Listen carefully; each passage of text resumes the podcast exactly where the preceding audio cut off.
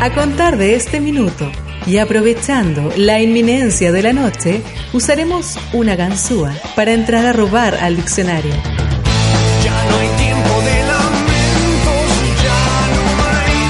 Radio Watch de la Universidad Austral de Chile presenta Trepidante. El arte, los poetas y la poesía del sur. Trepidante. Con ustedes, Cristina Gallardo.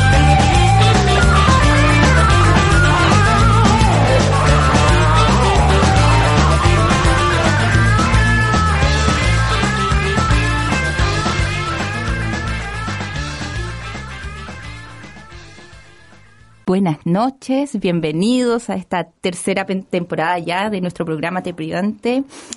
Eh, este es nuestro octavo temblor, ya. Nuestro tuvimos uno grande, sí, nos movimos todo, pero nuestro octavo temblor de poesía y este año eh, hemos tenido hartas sorpresas. Y una grata sorpresa es que en este octavo temblor vamos a estar junto a Verónica Sonde, que nos viene a presentar su antología Ojo de Agua, que salió hace súper poquito, viene calentito del horno, eh, a través del editorial Lumen. Y además vamos a estar regalando un ejemplar, lo vamos a mostrar ahí a la señora streaming. Eh, así que para que comenten y eh, en el fanpage del Radio Watt pueden comentar ahí nuestro streaming y al final el Toño le va a dar la suerte a alguien. Así que bienvenida, pero gracias. Muchas gracias, Cristina. Estoy súper resfriada, así que para que sepan que no es mi voz. Esa no es, que su tengo, voz. Es la que tengo ahora. ya, Eh. de lleno entonces en materia. Eh, ¿Cómo fue esto de, cómo se presentó, cómo fue esto de la antología? ¿Cómo, cómo nace esta antología? Mm, Mira, eh, bueno, eh, esto es idea de eh, el editor de Lumen. Tuvo la idea, mira, no recuerdo bien porque tengo los tiempos medios mezclados en la cabeza, pero puede ser cualquier cosa entre hace dos o tres años. Ya. Que me llama por teléfono, yo no lo conocía, y estuvimos hablando como dos horas y media por teléfono, y ahí me dice que tiene interés en, eh, o puede ser un año y medio, no, en realidad no me acuerdo cuánto, pero hace bastante, que tiene interés en, en hacer una antología eh, con mis libros, eh, pero no sabe exactamente cómo, etcétera, etcétera. Y yo le dije que, bueno, que para mí es un honor y un regalo en realidad que esté pensando en eso, porque, bueno, siempre uno busca editor, ¿no? No al revés, en general. Por lo menos a estas estos eh, años eh, siempre he buscado yo el editor, nunca me han buscado a mí, eso no, no existe en general. ¿Tú nunca Eh, habías editado con Lumen antes? No, No. no. Eh, no, y, y, mm, Vicente Undurraga tampoco lo conocía, es, un- es una persona muy joven, Mm. pero que sabe mucho de literatura y realmente conversar con él es interesantísimo. Me he enterado de montones de cosas que está ocurriendo entre la gente menor de 40 años, menor de 30 años y, bueno, cosas a las que uno no llega si es que no te lo dice alguien, Claro. si no está circulando. Y entonces él me ofreció eso y yo estaba con una serie de problemas eh, personales eh, no podía abocarme a eso a pesar de que él iba a armar la antología. Y mm, yo solo tenía que corregir los textos y aprobar lo que él había puesto o no o lo que había dejado fuera. Y entonces me, me propuso esperar un año y que él me llamaba en un año y lo hizo.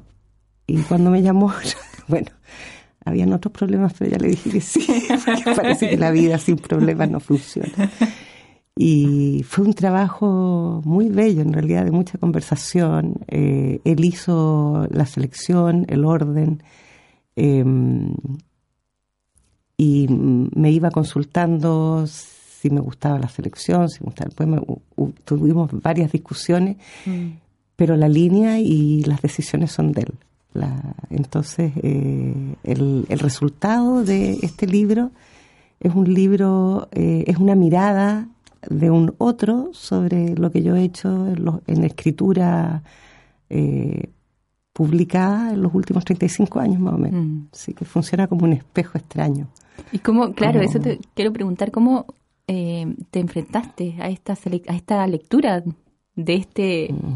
otra, además que, está, que, se- que resulta tan evidente, ¿no? No es- Claro, el arma una línea, eh, empieza eh, porque él- algunos textos los pone completos, otros hace selección, según él hay algunos que se pueden fraccionar y otros que no, y hay textos que él deja fuera eh, porque no los puede fraccionar y no puede eh, aumentar tanto la, la antología, Claro. o porque son libros que tienen mucha circulación todavía, o porque no le caben dentro de ese camino que él, que él narra acá, ¿no? Porque en realidad es como, como que te agarra de la mano y te hace caminar por un caminito que él, que él arma y a mí me, me pareció interesante. Hay libros aquí que yo no había, no, no había leído hace muchísimo tiempo, 20 años, no sé, mucho tiempo Es harto rato. y encontrarlos de vuelta acá en, un, en, en una dirección, ¿no? en, un, en, en un camino que él armó,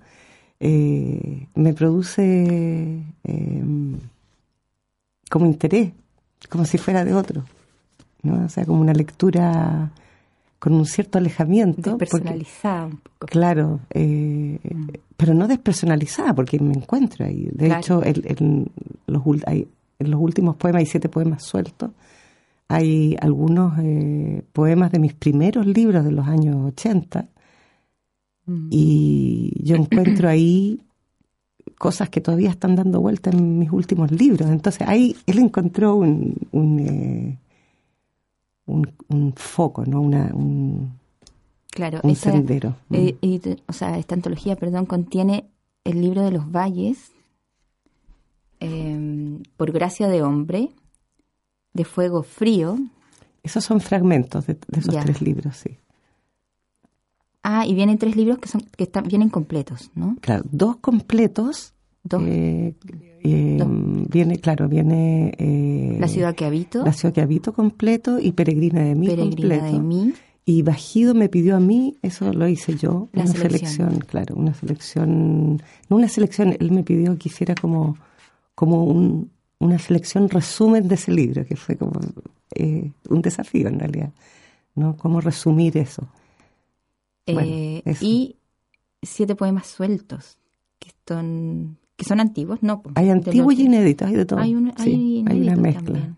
Claro, hay de, de instalaciones de la memoria, un- unos fragmentos que los juntó como en uno. Ahí, ahí hizo su. ¿Leamos? Ya, está sin voz. Sí. Sí, tengo que leer poquito. Va a leer poquito, pero va a leer. Sí, sí. Tengo que practicar para mañana, ¿viste? Que tengo Ay, la ya, al final vamos a pedir de los inéditos, para que no sea tanta la...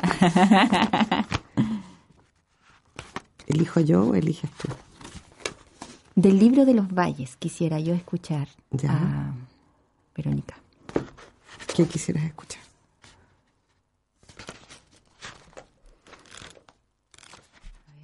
A ver.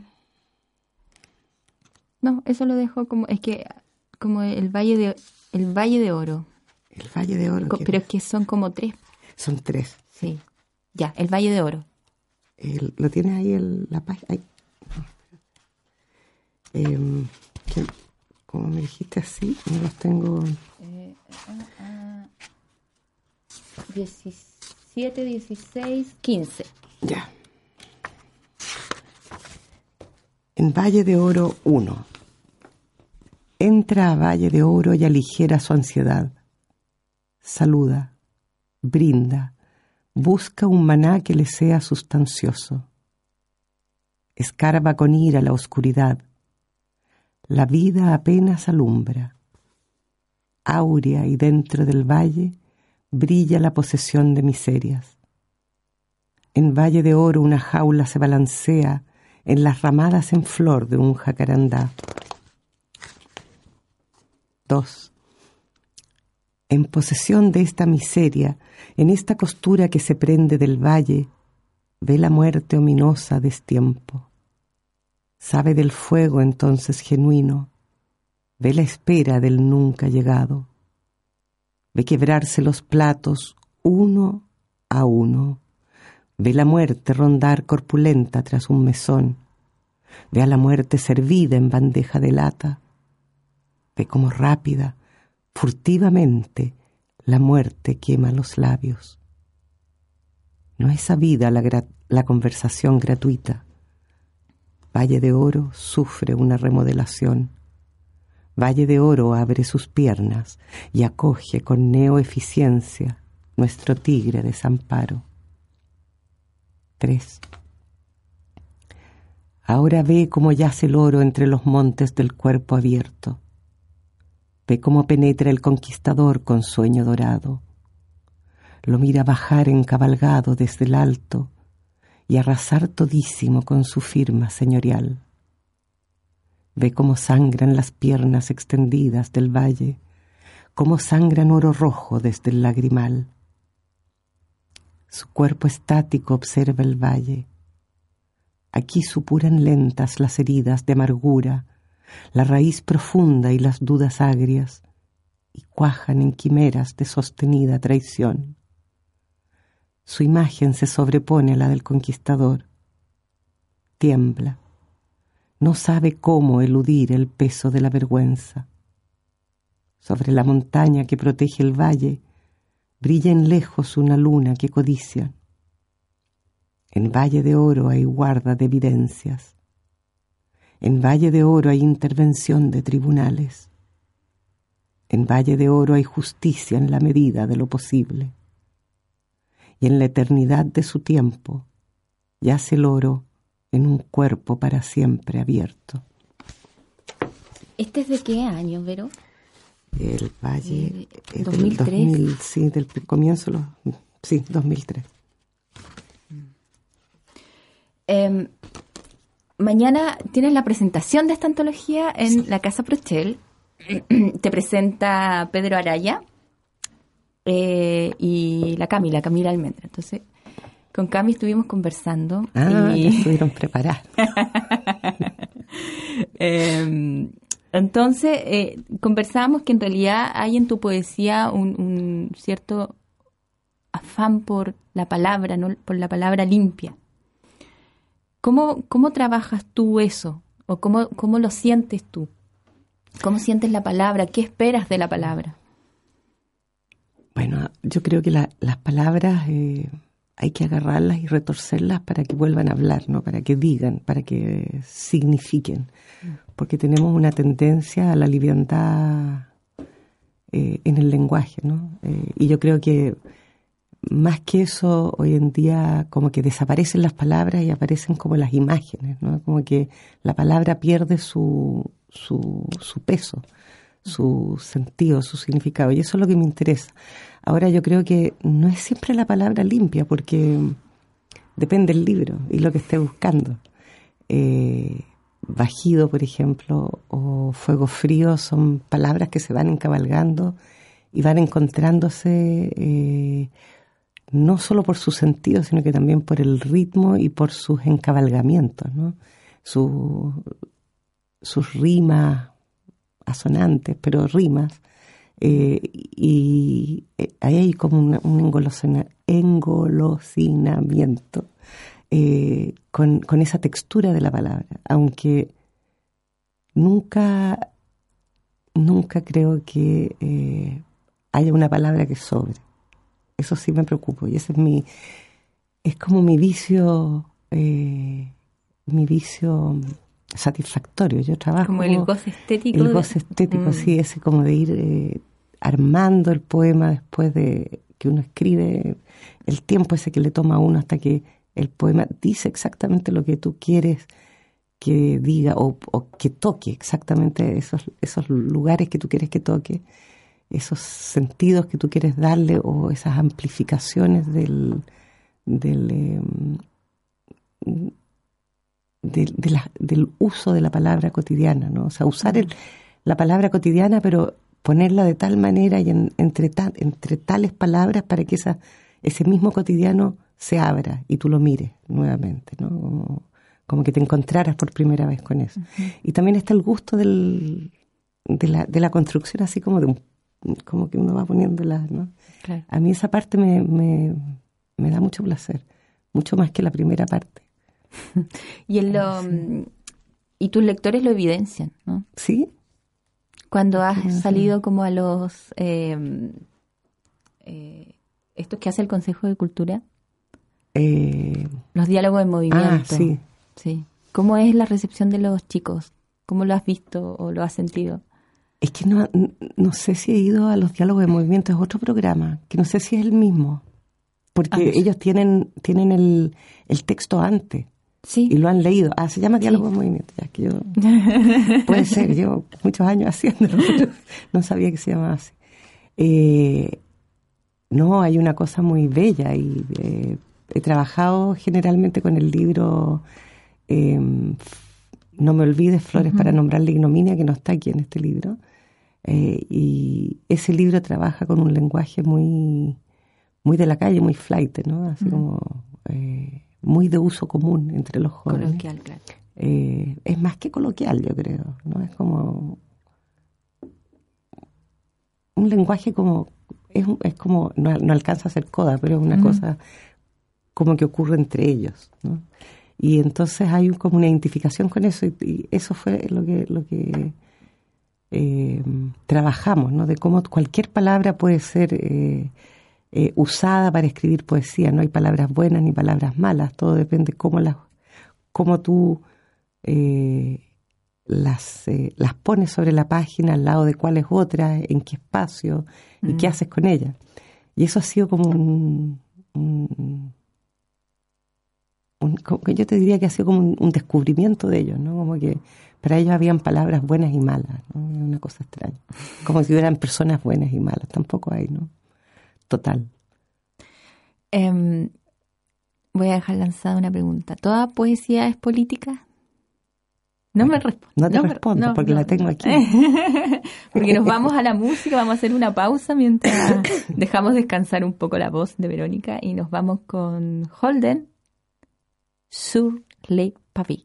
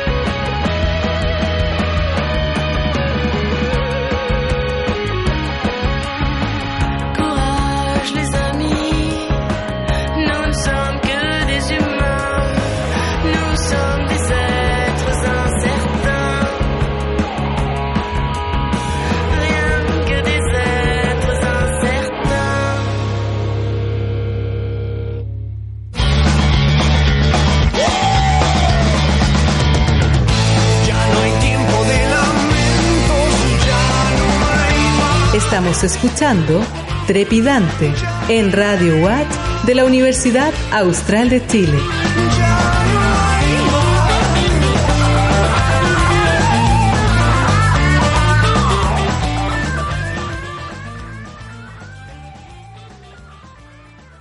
Seguimos entonces conversando con Verónica Sonde, que está presentando eh, este libro Ojo de Agua, que es su antología editada por Lumen, que además tenemos un ejemplar para que comenten nuestro streaming en la fanpage de Radio Watch, en el Facebook, y se pueden llevar un, ejemplar autografiado. Así que eso es, eso ya después va a valer millones de pesos.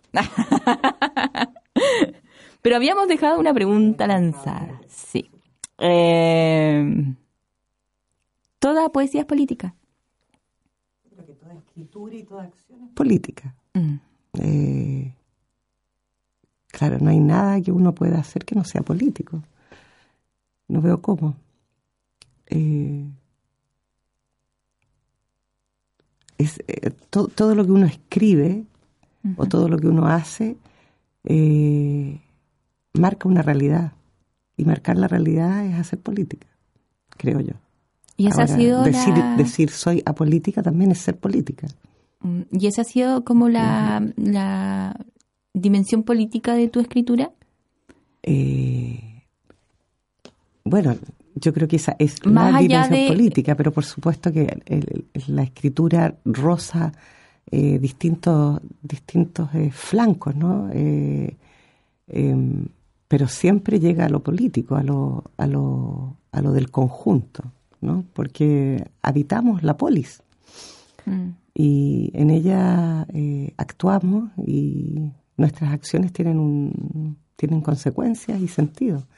Y yo creo que la escritura eh, siempre da cuenta de esa acción y del, y del pensamiento, ¿no? de la acción y el pensamiento y, y produce un, una acción y un pensamiento en movimiento. ¿no? O sea, eh, tú cuando lees piensas, luego conversas, ¿no? Todo eso son acciones que generan una política también, ¿no? te pueden enfrentar a cosas que quizás no querías enfrentarte o quizás encuentras ahí respuestas a esas preguntas que te hacías eh, eh, antes o te abre a nuevas preguntas también, que también es un acto político. ¿no?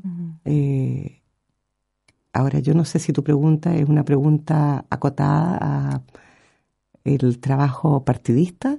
No, no, no, no. Si es acotado a la poesía comprometida, entre comillas, porque yo creo que toda poesía honesta es comprometida también, ¿no? Mm. Eh, me, cuesta visionar, me cuesta visionar una, una poesía no política, poesía florero, por ejemplo. No, no me interesa a mí eso para nada. No, veo cómo hacerlo tampoco, ni se me ocurre. ¿no? Cómo hacer una política que no afecte. O sea, una poesía, claro, que no... una poesía, sí, un poema que no afecte, que solo sirva para ponerlo aquí y que sea solo belleza, sin sentido. Mm. Yo creo que la belleza y el sentido, o sea, ética y estética van juntos. Eh, algo que no es estético no puede tener ética y algo que no es ético no puede ser estético, no creo. No lo veo como posible. Leamos, mm. se me está ocurriendo otra cosa, pero eh, leamos. leamos, leamos, por favor. pero ¿cuál consideras tú que es tu libro más em, denunciativo, por así decirlo, o más... Eh, bueno, hay muchos. Eh, por ejemplo, te puedo decir que El hueso de la memoria es un libro que fui escribiendo en la medida en que me fui enfrentando a la dictadura en presencia, ¿no? porque yo volví el año 84. Y es el resultado de, un, de una larga reflexión sobre qué es el poder. ¿no? El, el, el poder del dictador, pero el poder del dictador dentro de uno también y de los otros, ¿no? Y en, el, en, el, o sea, en, en, lo político exterior, pero también en cómo nosotros eh, trabajamos con eso, ¿no? Con la cosa autoritaria. eh, con ese poder sobre el otro, con el derecho a hacer desaparecer a alguien, a matar a alguien, eh, etcétera. ¿no? Ese, es un libro para mí muy político, mm. eh, del tipo política del que estás hablando tú ahora. Bajido, por ejemplo, es otra cosa, pero sin embargo para mí es un libro muy político porque nace a partir de la rabia que me producía eh, todas esas cosas edulcoradas sobre los partos y los nacimientos. Entonces, una manera de eh, reinstalar un tema que a mí me parecía que iba por unos conductos narrados por el, quizás por eh, el ser masculino, tanto dentro de las mujeres como dentro de los hombres, eh, que le daban a esa experiencia, digamos, de parir, ya sea creativamente o, o sea, digamos, un, poema o una guagua, le daban una, una cosa así como de pura belleza y maravilla, ¿no? Así como, bueno, las que hemos parido y hemos creado poemas sabemos que no es exactamente así. Lo mismo se puede decir de No me olvides, ¿no? es un libro político. Eh, yo creo que el último, Fuego Frío, es un libro político, es un libro geopolítico, ¿no? que tiene que ver con eh, la destrucción de, de nuestro, nuestro espacio vital y de cómo nosotros nos relacionamos. Pero no sé, yo creo que todos son políticos, en realidad no, no me costaría pensarlo de otra manera. Instalaciones de la memoria, por ejemplo, que es un trabajo que, que es un fotopoema que hice con, Patricio Luco. Eh, es el reencuentro con esa instalación que son las salitreras abandonadas que también pasaron por ser campos de concentración y por lo que nos dicen hoy, ¿no? Como museo de la explotación, por ejemplo, ¿no? Eh, como una instalación eh, más allá de una instalación eh, fabricada, especialmente como una obra de arte, pero queda como una instalación de una, de una realidad histórica, ¿no? Entonces, ¿qué es lo que no es político? No sé. Leamos mm. entonces. ¿Qué que no está aquí, justo no está. ¿Cuál? Eh, el hueso de la memoria. No, no está. Oh, oh. no, dejó eh, ese libro afuera. La ciudad que porque da mucha. Da mucha. Mucha. mucha eh, hay, hay muchos ejemplares según él dando vuelta. Ah, no sé. Eh, y, tenía que hacer em, elecciones y no, no quería fragmentarlo. Entonces. Eh, sí. Entonces. Eh, de la ciudad que habito. La ciudad que habito. Está en 109. Te voy a leer un, trocito. Un fragmento del. O el 5. ¿Te parece?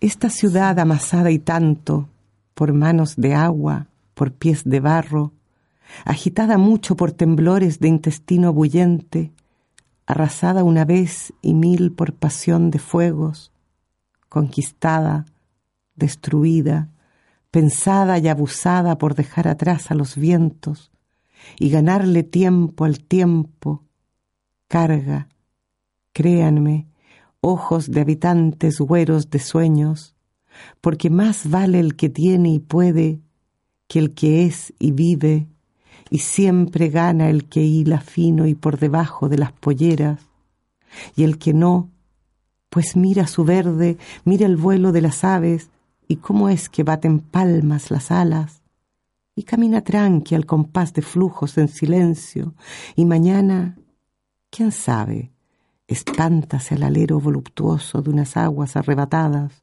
y respira profundo en medio de la ventolera y sorbe su bombilla frente a las llamas aprisionadas en la estufa y empuja sus hombros bajo manta gruesa porque resiste a pesar de y sabe que lo suyo queda para mirar y ve lo que escucha y silba y palpa lo que el otro agota hasta el abandono y sabe que en el tiempo que no es del reloj, todo respire y permanece, porque el impulso vital es hacerle collera a la muerte y crecer crepitando en medio del desastre, por sí solo, para sí mismo. Pero tú, em, en, todo este tiempo, en tu trayectoria, has ido construyendo, has editado, bueno, hartos libros. ¿Cuántos en total? Ah, no, los he contado. Ya. Pero, Pero mm, ¿has ido construyendo un proyecto poético? Yo creo que se ha ido construyendo. Ya. No, eh, no hay una una dirección desde que yo la haya pensado desde el primer libro que se publicó, que no necesariamente es el primer libro escrito, ¿no? Porque libros escritos hay muchos antes que ese, pero eh, yo creo que yo mirando hacia atrás veo, veo un, una, un mundo que se va construyendo, pero hacia adelante estoy abierta a que me sorprenda mm. El camino y la vida y los hechos, ¿no? uno escribe sobre algo porque hay algo que la la la cómo, cómo se dice que te que te transforma de alguna manera no algo que te hace detenerte que te que de repente te das cuenta que por ahí podrías entrar y dar cuenta de algo y además investigar sobre algo que no te habías dado cuenta antes y compartir eso con otros. ¿no? Yo creo que eso, eso sucede eh, en cualquier situación. Caminando, en el colectivo, en la micro, sentada en un café, en la casa, mientras escuchas música, o sea, conversando. De repente uno nota, ¿no? Es como, eh, son pequeños, pequeños deslices que abren, abren puertas. Y yo no creo que eso se planifique. Quizás alguien pueda, yo no.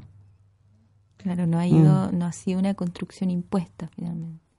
Pero mirándote, o sea, viendo tu obra en perspectiva, tomándole el peso, sientes que hay ahí un, eh, una línea.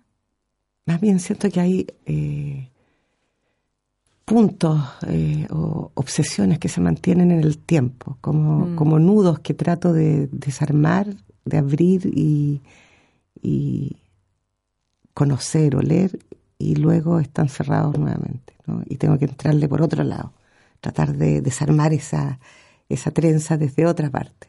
¿no? Y finalmente como que se va armando un, nudo más, más blandito que parece que se fuera a abrir, pero no termina por abrirse nunca. ¿No? Porque, bueno, esa es la vida también, ¿no? Yo creo que desde el minuto en que gritamos y nacemos hasta que nos callamos y nos nos vamos, mm. eh, hay un continuo eh, em, caminar sorprendiéndose. Y de eso se trata el trabajar con la palabra, ¿no? Como tratar de, de denunciar o de entender o de aprender o de conocer, investigar. Eh, ese es un camino, ¿no? Como y, siempre con, necesidad, porque si no, no tiene sentido. Mejor leer. Me encanta leer. Em, bueno, seguimos mm. conversando, estamos conversando para quienes se están reincorporando a, la, a nuestra sintonía eh, en el streaming y todo, em, con Verónica Sondek, eh, quien además va, presenta mañana este libro que es eh, Ojo de Agua, su antología, eh, qué importante es tener una antología, encuentro yo. Sí, es un regalo, sí. Eh, se presenta en la Prochel para que vaya. Sí, mañana a las 7. 7 se presenta en, en, la Casa Prochel, lo presenta Verónica, eh, o sea, perdón, lee Verónica sus textos y lo presenta Camila Almendra y Pedro Araya. Em, así que comenten nuestro streaming para que se puedan llevar un ejemplar de este libro autografiado. Em, hay que hacer hincapié en eso. Em, ¿Por qué Ojo de Agua? Ojo de Agua fue... ¿Tú pusiste el título? ¿Fue impuesto? ¿Cómo, cómo funcionó eso? Eh, el título es mío. Ya. Eh, bueno, y, todo el texto en realidad. Sí, pero no la, no, la selección ni el armado. Eso, eso es, es, eh, de el editor. Él realmente hizo un trabajo de editor. Eh, pero el, el, título me correspondió a mí y por supuesto lo tuve como dos días antes de que entrara imprenta, más o menos. Fue muy, tenía hojas completas de títulos. Puedo escribir ahora algo así como 65 libros. Tengo 65 títulos, pero no me gustaba ninguno hasta que llegué a este. Porque es muy difícil ponerle, encontrar un título que efectivamente englobe todo lo que lleva eh, una, una antología de, este tipo. Y a mí me pareció, cuando llegué a esto, que, ah, lo encontré. ¿no? Eh, un ojo de agua es algo que, que eh, aflora en la tierra sin ninguna previsión anterior, de repente aparece. Eh, sale de las entrañas, es algo inevitable y fluye. Y va eh, sembrando en el camino, ¿no? Aparece pasto, flores, bichos, vida. Y eso me pareció que es un poco eh, cómo se ha ido construyendo mis libros, ¿no? O sea, nacen y van, van armando un, un, camino ellos mismos. A mí eso es lo que más me gustó de esta antología, ¿no? de que los libros encontraron un edito. Eso, eso me parece como el mejor regalo de mi vida, en realidad. Sí, me gustó mucho. Qué bonito. Me sigue gustando, en bonito, realidad. Bonito el, título, además. ¿Te gustó? Sí, Ojo de Agua. Sí, hay ahora alguien me mandó, tengo que acordarme quién, eh, hay un, un cerro que se llama así. Alguien que escala cerros me mandó.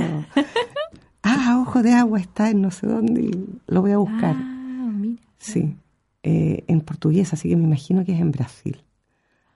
Hay un cerro que se llama así porque efectivamente a cuando para Brasil. sí, voy a, tener que ir a Brasil. Hay que conocer todos los, los ríos, todas las aguas. Eh, no, no tengo ganas de viajar, pero iré algún día a ver el, Deben haber por acá también, porque no es un nombre. ¿Y, qué importancia tiene eh, el agua para ti? Muchísima. O sea, el agua es vida, ¿no? O sea, yo creo que el agua es el lugar del nacimiento, eh, donde habitamos hasta que salimos al mundo. Son los ríos, son la vegetación, son la lluvia, eh, son los que nos es lo que nos permite comer, lo que nos mm. da es mucho, ¿no? Yo, bueno, en, eh, el último libro, en, Fuego Frío, ahí el agua tiene su protagonismo, bueno, también el fuego, pero el agua, la tierra.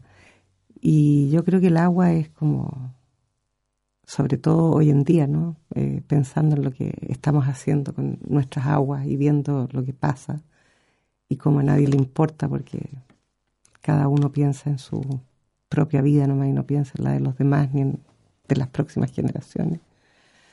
Eh, como resultado de, estos sistemas extractivistas y neoliberales, así, a rajatabla, ¿no? sin ningún amor por lo que hay alrededor, solo por el dinero. Bueno, yo creo que ahí el agua eh, va a ser el, el eh, elemento que quizás haga que alguien se dé cuenta y intente cambiar.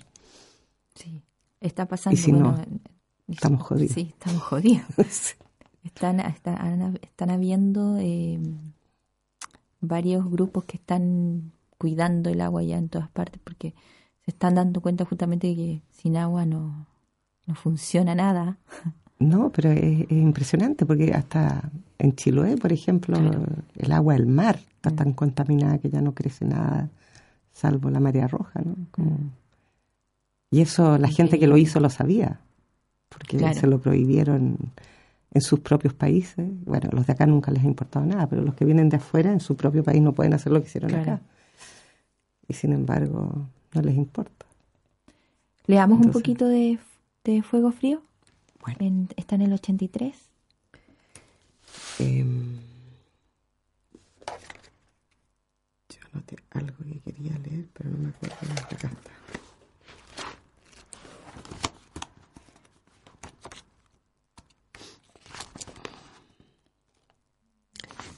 Tengo que leer algo más cortito.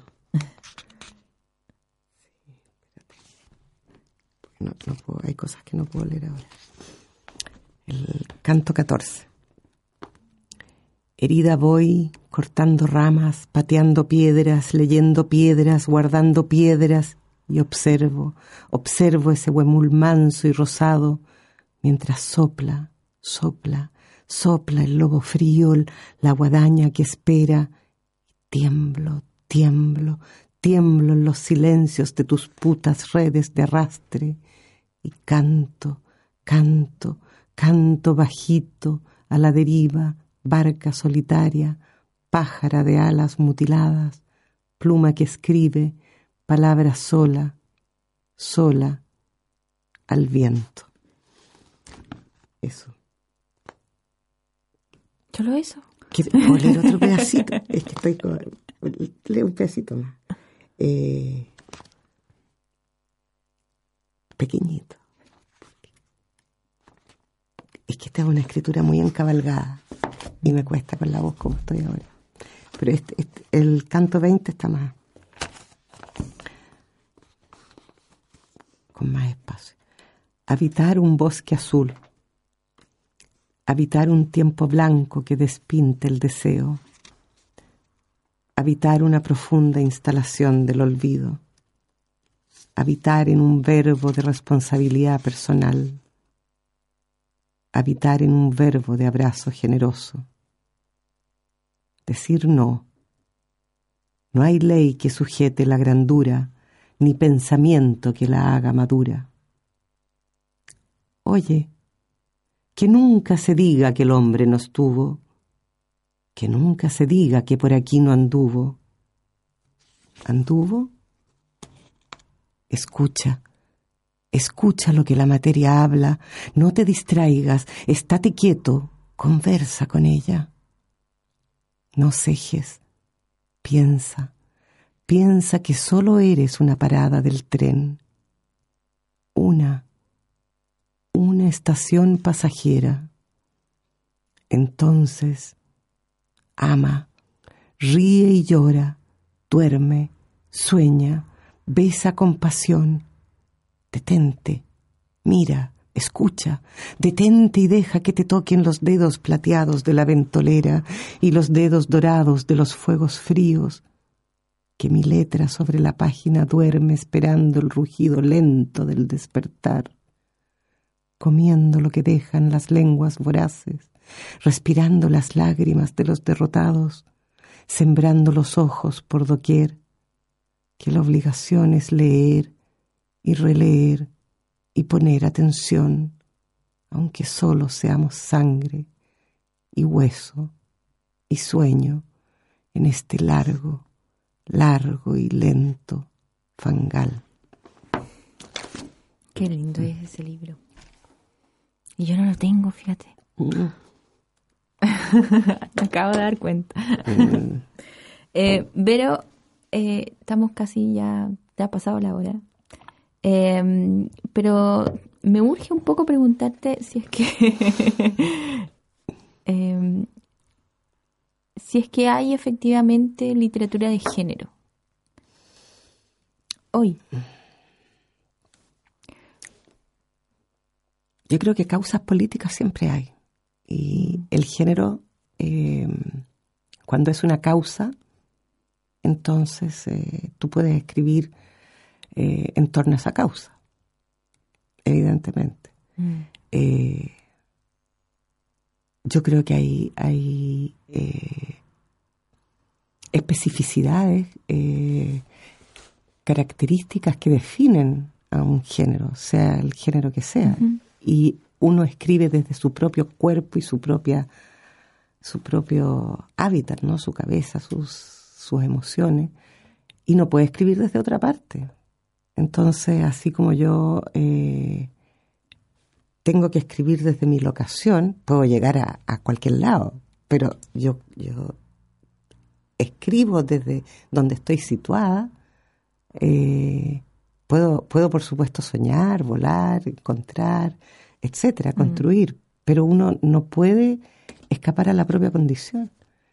Entonces, en ese sentido, eh, yo creo que todos escribimos desde el cuerpo que habitamos, ¿no? Y, si eso es escribir, eh, uno escribe desde el género, pero esa es una de las cosas que te definen, ¿no? Hay muchas otras cosas que te definen y de las cuales tú también escribes, ¿no?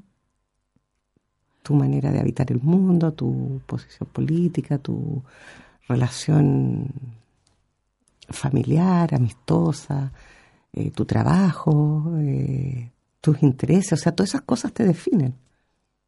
Pero también tu, tu cuerpo, ¿no? Mm. Y lo que te toca pasar por definirte así. Y en mm. las... Em, porque no hay antologías tampoco que reúnan em, la literatura o la poesía chilena en donde estén un poco mezclados los hombres y las mujeres, ¿no? Hay como literatura de mujeres o poesía de mujeres en cierta época determinada, pero pareciera ser que siempre estuviera un poco sesgado eso, eso ¿no?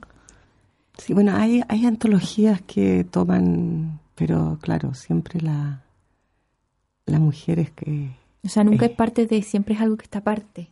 Nunca sí, hay, hay, algunas que lo han, las han incluido, eh, pero claro, mucho más seleccionadas. Mm. Eh, eh, la gran mayoría son varones, sí. pero eso es un es una cosa que yo creo que ha ido modificándose, pero por la cual hay que luchar mucho aún. Mm. Nosotros en los años 80 hicimos un,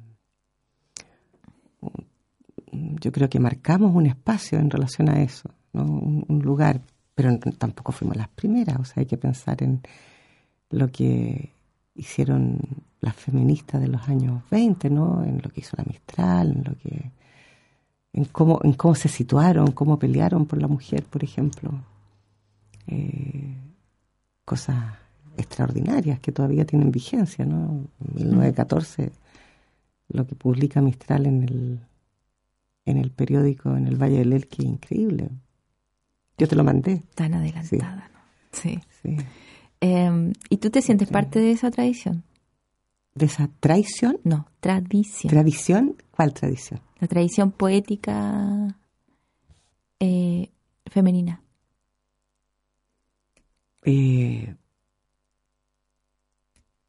yo creo que, hay una lucha que uno ha tenido que hacer y que todas hemos tenido que hacer y la hemos hecho en conjunto a veces y a veces eh, como llaneros solitarios, ¿no? Porque no siempre uno está como con un grupo, pero yo me siento parte de esa lucha, sí, pero no, no te puedo decir que yo soy eh, solo producto de esa lucha. Mis lecturas van por todos lados. Yo no solo leo a mujeres.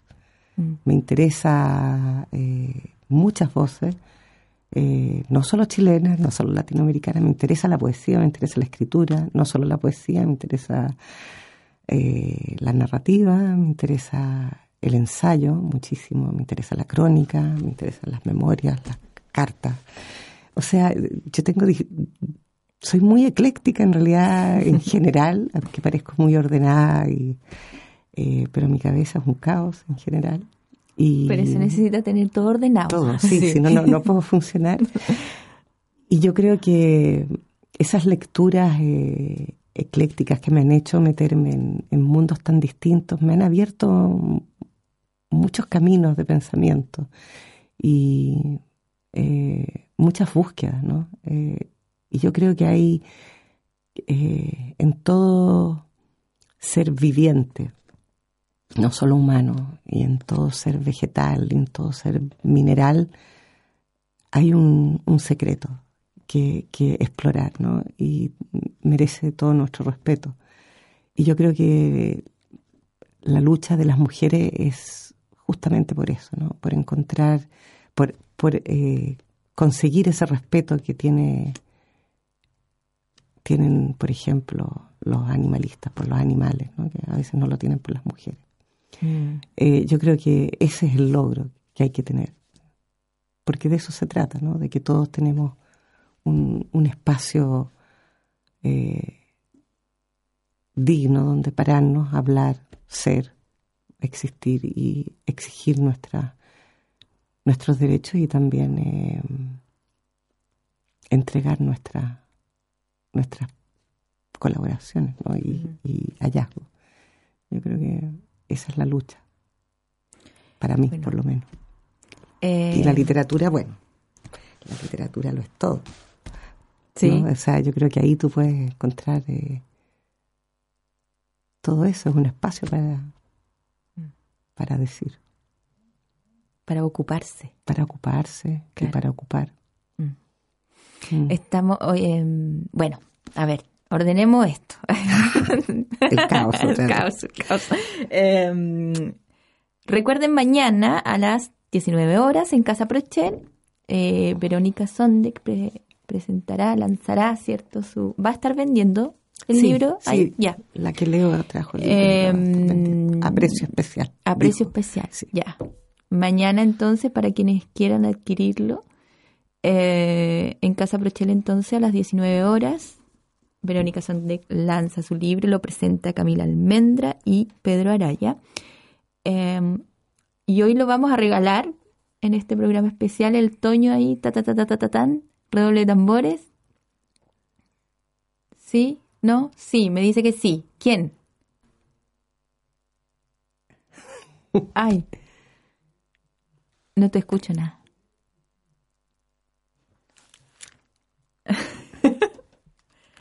es que no escucho nada. A ver, me viene a avisar. Polet Espinosa. Ah, Polet Espinosa.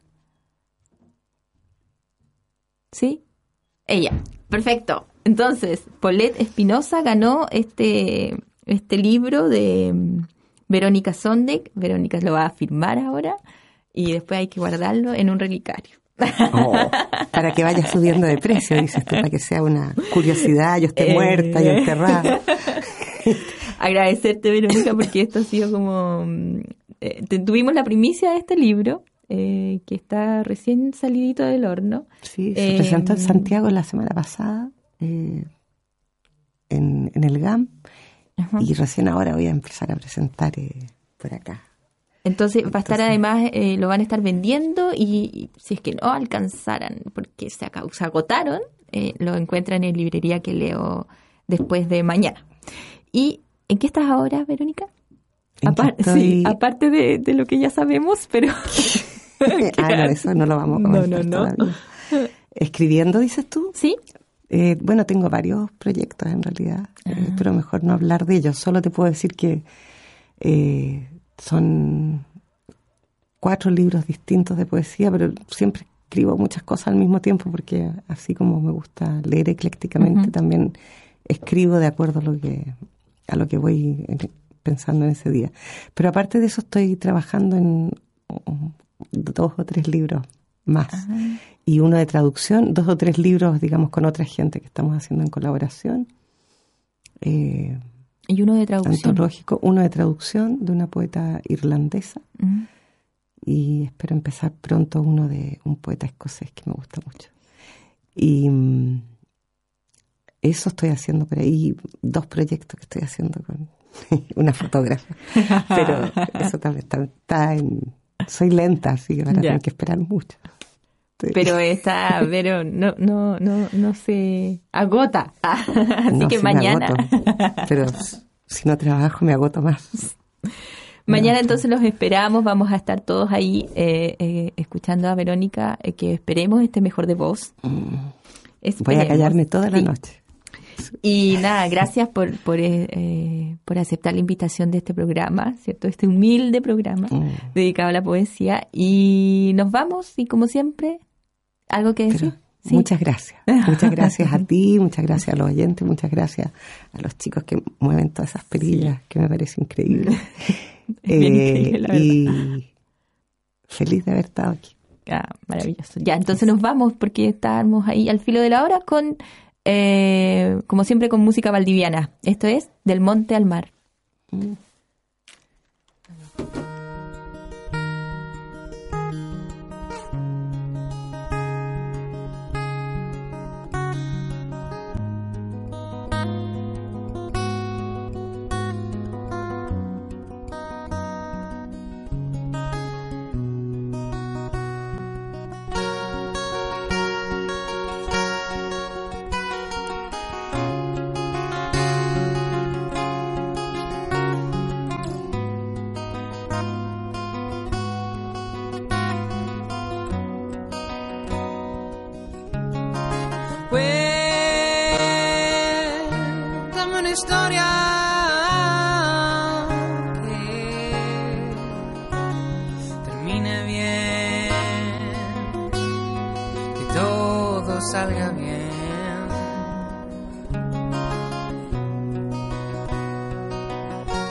Si cambiamos de lugar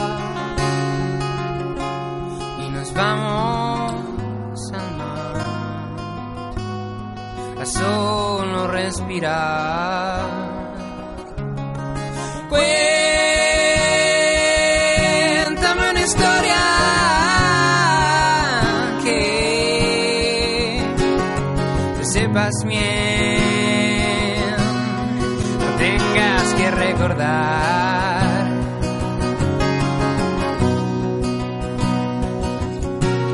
Y si cambiamos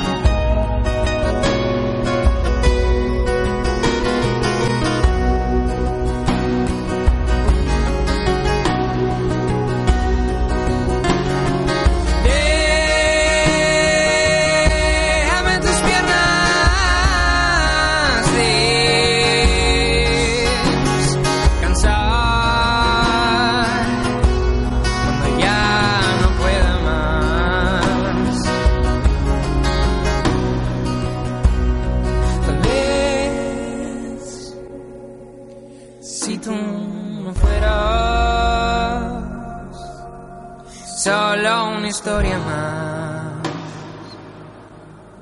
una en la cual soñar.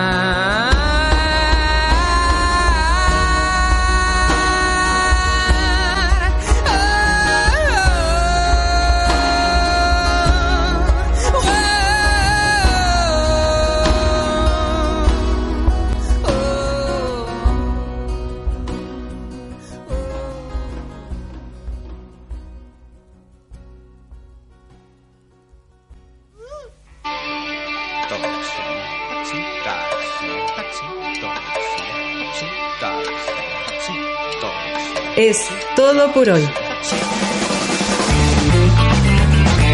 No cantaremos a las rosas, las dejaremos madurar para hacerlas mermelada de mosqueta.